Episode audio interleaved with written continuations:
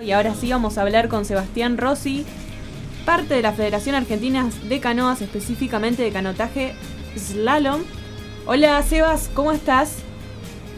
¿Cómo andan chicos? ¿Todo bien? Hola Sebastián, ¿qué tal? ¿Cómo te va? Buenas tardes. En primer momento agradecerte por este ratito y esta atención que tenés para, para nosotros. La primera pregunta tiene que ver con tus inicios. ¿Cómo, cómo arrancaste vos con, con, con el deporte? Arranqué cuando era más joven, creo que tenía 15 años, 16, que en realidad es un poco, un poco tarde por ahí para empezar algún deporte, pero bueno, siempre practiqué, digamos, otros deportes, este, muy conectado a la vida deportiva. Y mi, viejo, que era el que practicaba el canotaje, em, medio que me inició, él iba a dar unas clases en la ciudad de Buenos Aires que tenía una especie de programa de desarrollo y me empezó a llevar y de a poco me, empezó a meter este, a introducir en lo que es el mundo del, canotaje que es, este, particular, es bastante chico en verdad y de a poco a poco me, fui metiendo y arranqué, este, vi que tenía condiciones y, por ahí empecé a entrenar un poco más, a, competir más hasta que ya me lo pude tomar más en serio y planteármelo como una carrera deportiva. Nosotros vemos por televisión, claro, eh, tu especialidad es canotaje slalom. Eh, ¿No podrías contar cuáles eh, o cuáles son las, las diferencias con el con el canotaje tradicional, digamos? Claro, digamos que dentro del canotaje, que es muy abarcativo porque hay, hay muchas ramas, por ahí las dos que más importan, no por, por, decir que es más importante eh, y que no, pero es porque justamente son dos que son olímpicas, entonces como que por ahí son las que más eh, referencia tenemos hoy en, Argentina. Y la que más se conoce por ahí el, slalom que es la parte olímpica que a la que me dedico yo es un poco más eh, europea lo veo más afuera que en Argentina por ahí es muy muy amateur Em, consiste básicamente en que es en agua rápida, se practica en ríos o hoy en día en canales eh, artificiales de, agua. Y es una prueba contra reloj en donde hay como una especie de recorrido marcado con unas puertas, unas varillas que hay que, hay que franquear digamos por, por adentro. Eh, y bueno, el otro lo, lo que por ahí más común que la gente conoce es este lo que sería como los 100 metros pero en el kayak eh, en, modo carrera. Eh, nosotros competimos digamos individualmente, va pasando uno tras del otro, no es que hay confrontación digamos como, como los chicos de, velocidad y es un poco eso, eh, la idea es hacerlo lo más rápido posible el recorrido sin, sin tener penalidades por, por no pasar las puertas digamos.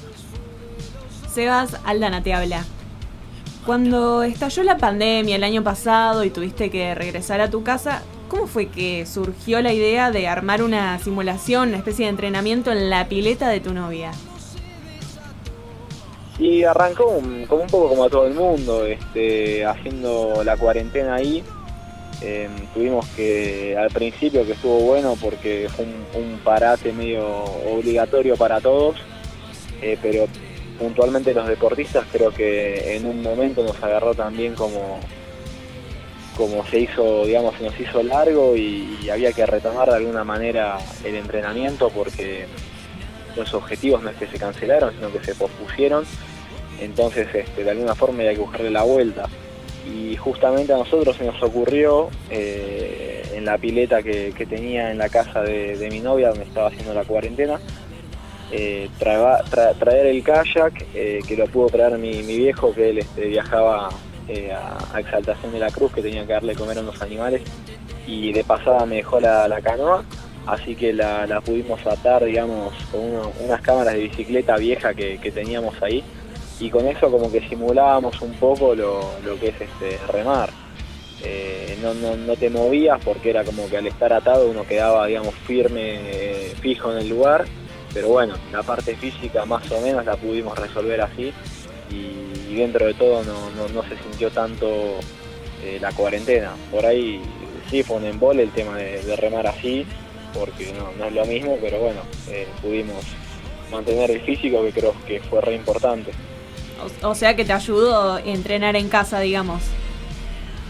Sí, sí, porque mucha gente creo que por ahí yo tuve la suerte esa de, entrenar así, pero hay gente que por ahí en un departamento tuvo mucha desventaja en ese sentido. Eh, y mismo afuera lo que vi cuando, cuando volví a competir, este, el año pasado que competimos, eh, volvimos a competir una Copa del Mundo y todo, eh, como que vi un poco el nivel más, más, más flojo. creo que la gente afuera por ahí paró más de lo que, por lo menos de lo que paré yo así que estuve, estuve contento con el resultado y de, bueno, de haber hecho ese, esfuerzo más que nada psicológico, ¿no? De, tener que entrenar ahí en una pileta de, de 3x5. Y teniendo en cuenta, bueno, también que se requiere gimnasio, ¿pudiste aumentar fuerza? ¿Mantuviste la fuerza que ya tenías? Eh, como metí bastante gimnasio, em, eh, más que nada todo lo que es este a, peso, digamos, como el cuerpo, porque no tenía por ahí eh, al principio pesas y, digamos las máquinas, así que laburé como muchas repeticiones eh, con, mi propio peso y bastante metí bastantes sesiones. Y como decís vos, no sé si fue eso digamos que, hice más gimnasio de lo habitual o que por ahí remar en la pileta eh, la pala estaba como más dura, más rígida porque al, al no avanzar es como que tirás mucha más fuerza en la pala.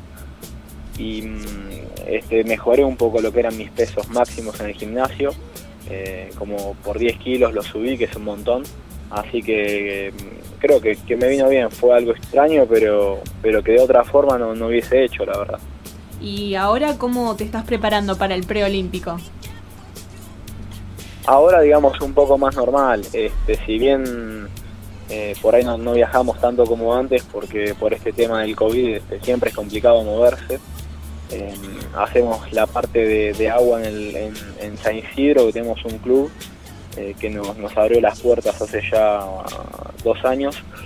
Y mm, después de lo que es el gimnasio, este, de a poco en casa ya empecé a armar, me compré un poco barras, eh, las barras olímpicas, eh, conseguí peso, las máquinas, los bancos los soldé con un amigo que es soldador, me hizo unos bancos que están buenísimos eh, así que más o menos me armé un gimnasio en casa porque por las dudas, sabiendo cómo, venía la mano, para, que me agarre bien preparado si llegara a ver alguna otra que otra sorpresa de cuarentena. Y después, bueno, toda la parte aeróbica, como siempre, yendo a correr, andando en bicicleta, un poco de todo. Sebastián, Vamos a contarle un poco a la gente que tal vez no, no te sigue tanto.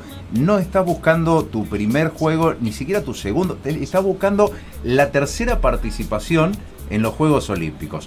¿Alguna vez te imaginaste cuando comenzaste a, a entrenar y a practicar que ibas a llegar a participar en tres Juegos Olímpicos?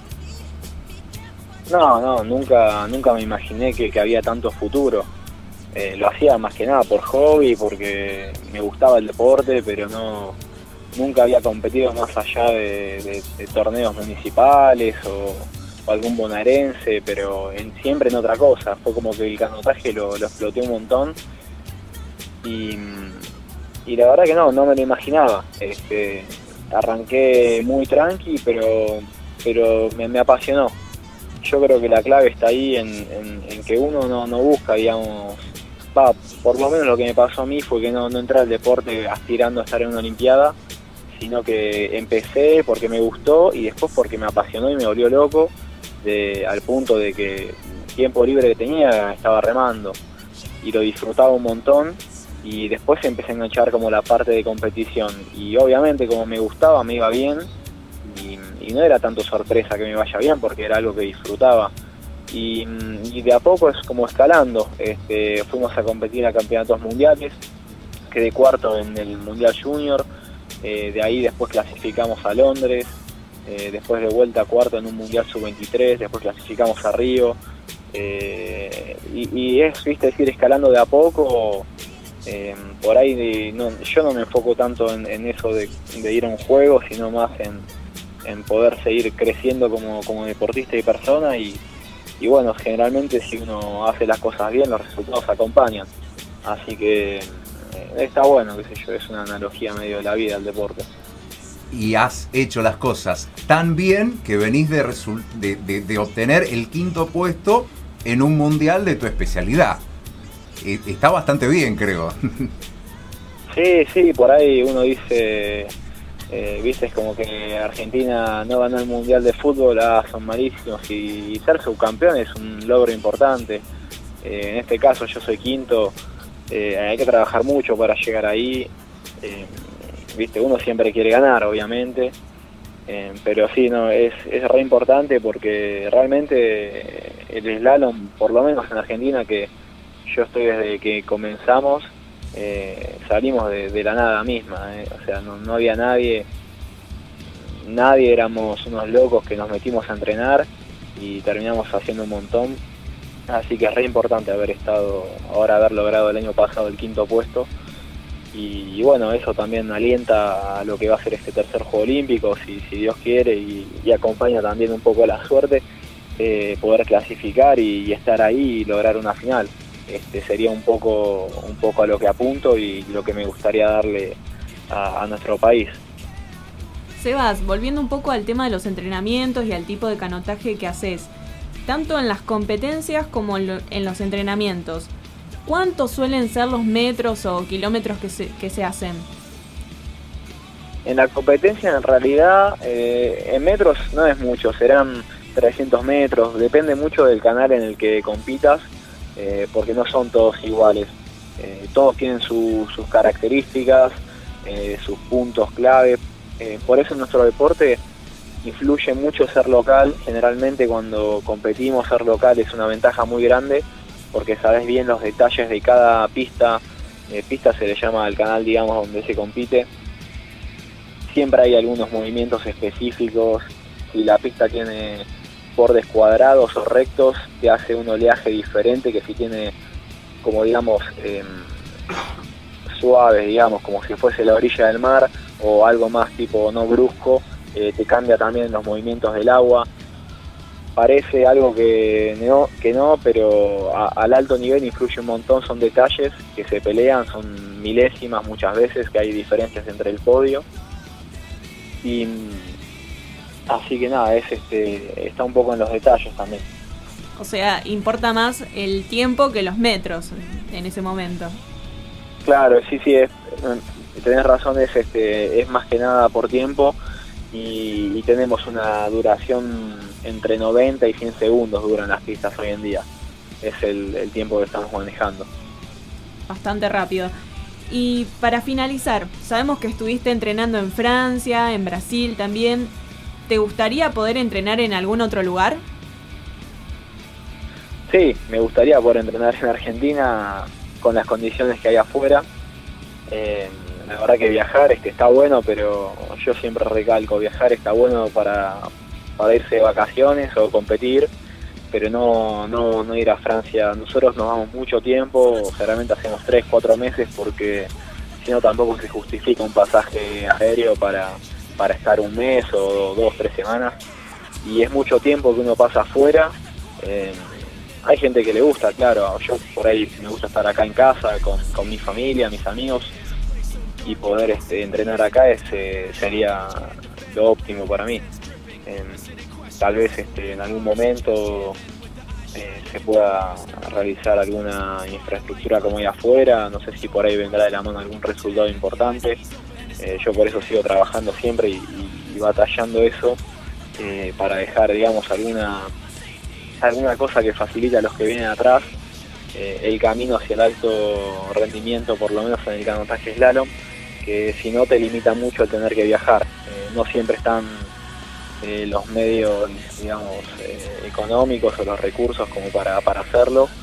Y bueno, eso limita mucho también a, los que vienen atrás creciendo. Entonces lo mejor es entrenar en el país. Y siempre jugar de local tiene, tiene otra, otra, un plus y entrenar acá y, poder hacerlo cómodamente es este es importante. Eh, también uno puede hacer cosas a la par, que por ahí cuando uno viaja a Francia, bueno, está limitado por el idioma, eh, o no puede por ahí estudiar o lo tiene que hacer a distancia, pero por ahí es, más complicado. Cuando uno tiene, digamos, en el país este, y puede montarse todo ahí un sistema. Eh, uno no depende solo del deporte, sino que por ahí tienes tus estudios o algún trabajo, eh, algo también que te despeje un poco la cabeza. Eh, nosotros por ahí en Francia tres meses solo entrenando te, te volvés un poco loco. buscamos cosas, pero bueno, por ahí a veces estaría bueno poder hacerlo acá. Sebastián, te queremos agradecer muchísimo estas palabras, este ratito que tuviste para con nosotros. Es muy interesante todo lo que estás contando.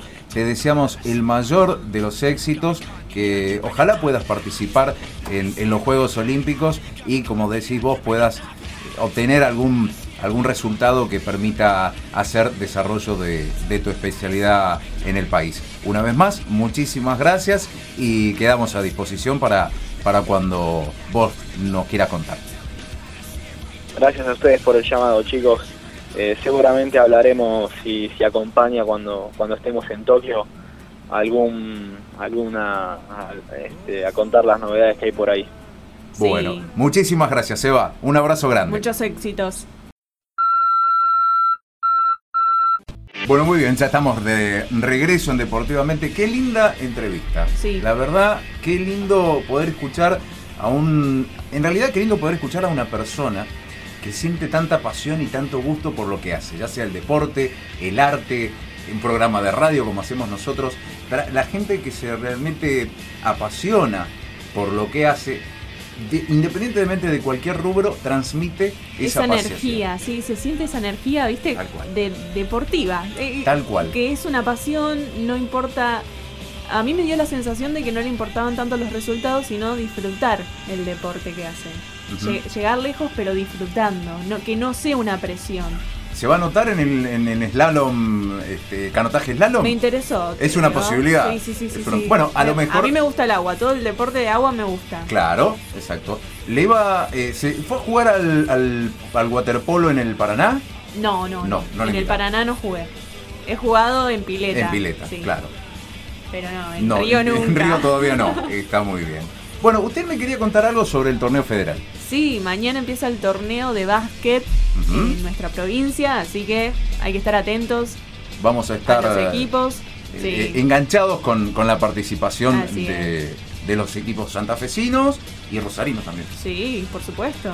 Qué lindo eh, tener la posibilidad de, de, tener estos torneos que son federales, realmente federales. El vóley, el básquet, eh, en distintas ramas, ¿no? Masculino y femenino. Eh, eh, me gusta mucho. Estoy empezando a investigar y estoy empezando a, entender cómo funcionan estas ligas y, son realmente federales. Sí, está bueno que se le hagan notas, que se, se haga visible que está presente ese torneo.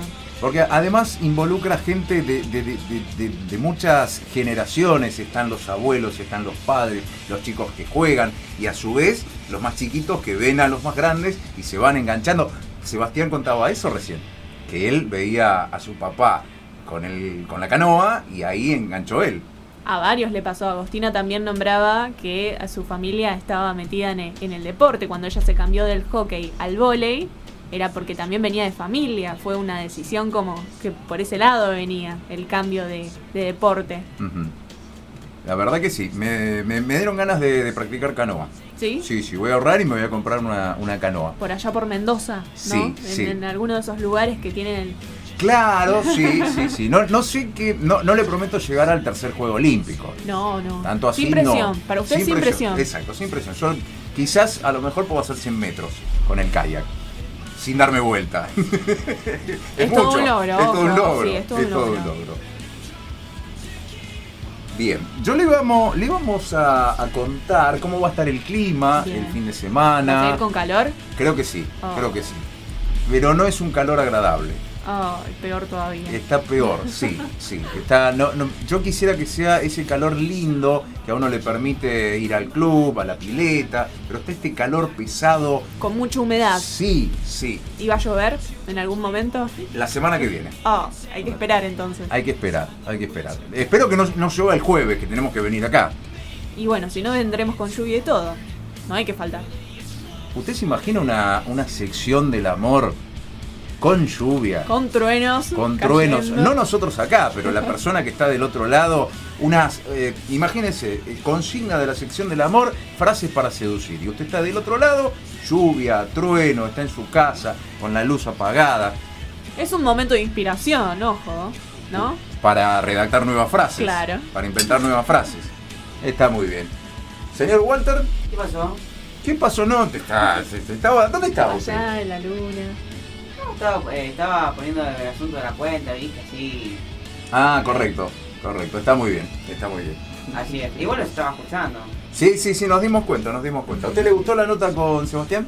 Sí, sí, muy buena, muy buena. Estuvo eh, ba- bastante larga, pero le sacaba mucho jugo a la entrevista.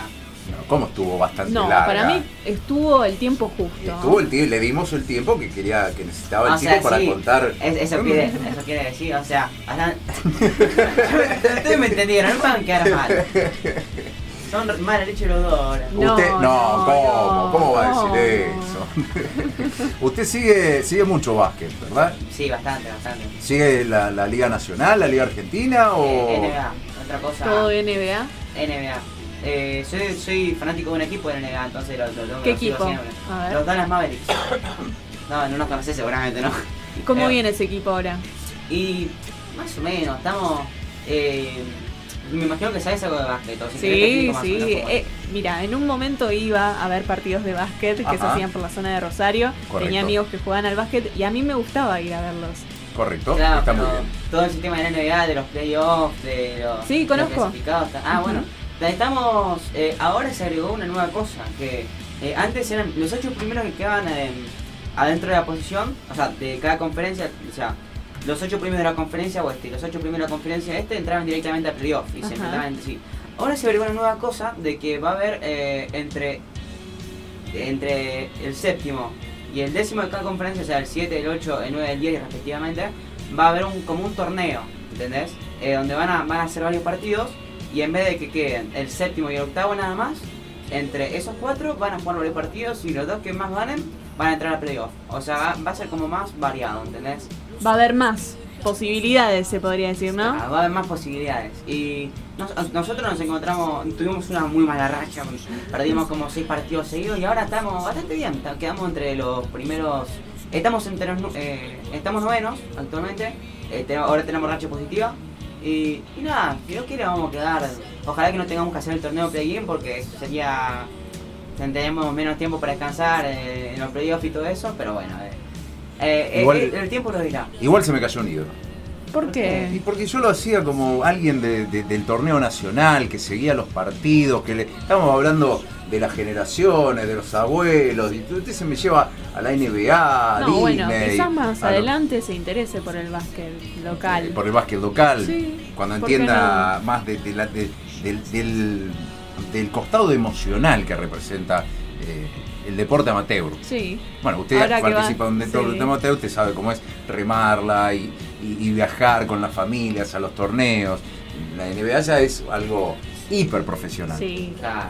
Hiper allá profesional. arriba. Allá arriba. Es a como, un nivel superior. como llegar a. Como uno, uno siendo deportista, eh, periodista deportivo, llega a deportivamente. Porque Igual del básquet de Rosarino yo conozco algo, porque yo durante eh, muchos años de mi vida jugué al básquet. usted lo contó, usted lo contó. Sí, claro. sí. Entonces yo, si me decís un equipo, yo te lo voy a conocer y todo eso. Después, de la Liga Nacional conozco algo, ¿no? Miré algunos partidos, mucho, ¿no? Pero miré algo. Eh, pero te la sé, te sé, de, de, de básquet rosarino te sé hablar. Después, por ahí, entiendo algo de básquet nacional. Le voy a proponer algo. Interésese por el básquet de la zona, de Rosario, la zona, y le vamos a preguntar. En los próximos programas le vamos a ir preguntando.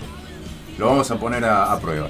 Bueno, Le vamos a ir preguntando a ver si conoce este equipo, si conoce aquel, este jugador. ¿Qué Vamos- opina? Sí, sí, sí. si sí. me hablan de NBA mejor igual, pero bueno. No, no, no, no. NBA ya le dije que no. Hay otra gente que habla de la NBA y habla muy bien. Nosotros vamos a hablar del deporte local, que es lo que nos gusta hacer. Donde nos gusta hablar del, de los argentinos, de los rosarinos, de los santafesinos. Igual eh, en el- hay un solo equipo que de Rosario en la Liga Nacional. Que está. em, eh, el Club Esportivo América, pero tenía otro nombre con el que jugaban. Esportivo Rosario, creo que. que Bueno, averígüelo para el próximo jueves. Ahí está el desafío, ahí está la tarea que le vamos a dar. Bueno, igual Se defendió. Sí, claro, sí, claro. No, no, se nota que conoce, se Sí, nota que sí, conoce, sí, que sí. le gusta. Eh, quiero explotar esa pasión que tiene. Quiero que se libere. Se meta más en el tema. Sí, tal Bien. cual. Está Tal bien. cual. Tal cual. Tendremos que hablar más de básquet también. eh. Vamos a hablar, Es- vamos a es hablar. un deporte muy jugado acá en Rosario y. ¿Qué dijo Víctor cuando comenzó el programa? Este es el programa número 5 recién. Sí. Ah. Tenemos todo un To- año todo por delante. Un año por delante. Esto es deportivamente. Hasta diciembre no paramos. Y, y lo dice usted claramente en la, en la- en la introducción del programa. ¿Cómo es la introducción del programa? No, ya no Con paramos este más. equipo llegamos a la final. Y yo lo insisto, y yo insisto. Estoy convencido de que llegamos a la final. A la final y si hace falta penales también en la final. Sí. Otra Olvidate. vez con los penales. ¿Qué le pasa hoy con los penales? Están Quedó con con, el, quedó con el tema del amor también, como conectado ahí. A él no Ah, le preguntamos no, no, no. el tema de los penales. ¿Qué? ¿A qué No. te remite? ¿Qué me remite? Y yo de- me, me remite cuando era chiquito que jugaba que jugaba acá en la Liga Arditi de acá de Rosario y a veces eh, llegábamos a los penales, viste, y, y me, me tocaba patearlos. Yo siempre fui una desgracia futbolística. Hizo lo que hizo, la- hizo lo que hace siempre. Hizo lo que hace siempre, salió por un costado, escabullí- se, se escabulló por un costado. Señorita, ¿tiene algún saludo para enviar? Sí, tengo varios. Lo vi, hoy lo vi, hoy lo me vi. pidieron, sí, hoy me pidieron un saludo para Agustín, que hoy nos escuchaba por primera vez. Espero que le haya gustado el programa. Un saludo para Juanma, un saludo para Tiago y para Martín. Muy bien, yo le voy a enviar saludos a Nayibe, a Sergio y a Liliana que nos están escuchando del otro lado y a mi primo Alfonso, Bien. que estaba viniendo de Córdoba con un compañero de trabajo y también nos estaba escuchando, incluso nos mandó algún, algún mensaje eh, durante el camino. Espero Uh, que hayan. Detenido el auto, nos mandaron el mensaje y Ah, después bien, bien, bien, bien. Ah, ah. Siempre siendo consciente. Creo que sí, Cre- creamos que sí, creamos que. Mejor decir que le hizo todo por la vía legal antes que. creamos que sí, creamos que sí. Me olvidé un saludo, un saludo para Santiago. No se olvide de los saludos. Siempre participa de las encuestas, No siempre se nos olvide de los saludos, claro, por favor. Pasa que cuando uno tiene varios saludos es como Ya- ya le complicado. cuesta la gestión es de los- un saludo general. Le que- está empezando a costar la gestión de los saludos. Bien, muy bien, la Es- como felicito. Cuando vas a un lado y hay 20 personas y no tenés que. No. Querés decir un hola general. Hace- sí, hace- así, una sa- seña. saluda Saludos, desde general. lejos. Con bien, muy bien, la felicito. Bien, estamos llegando al final, son las 8 y 10. Se nos pasamos un ratito. 8 y 5. 8 y 5, nos pasamos un ratito. Bueno, la verdad ha sido un placer compartir el programa con, con ustedes. La pasamos muy bien, ¿se divirtió? Por supuesto, siempre ¿Viene el jueves que viene? Vengo. ¿Usted, Walter, viene el jueves que viene? Así es. Bien, yo vuelvo también y espero que vos del otro lado también vuelvas el jueves a las 6 de la tarde para hacer qué? Deportivamente.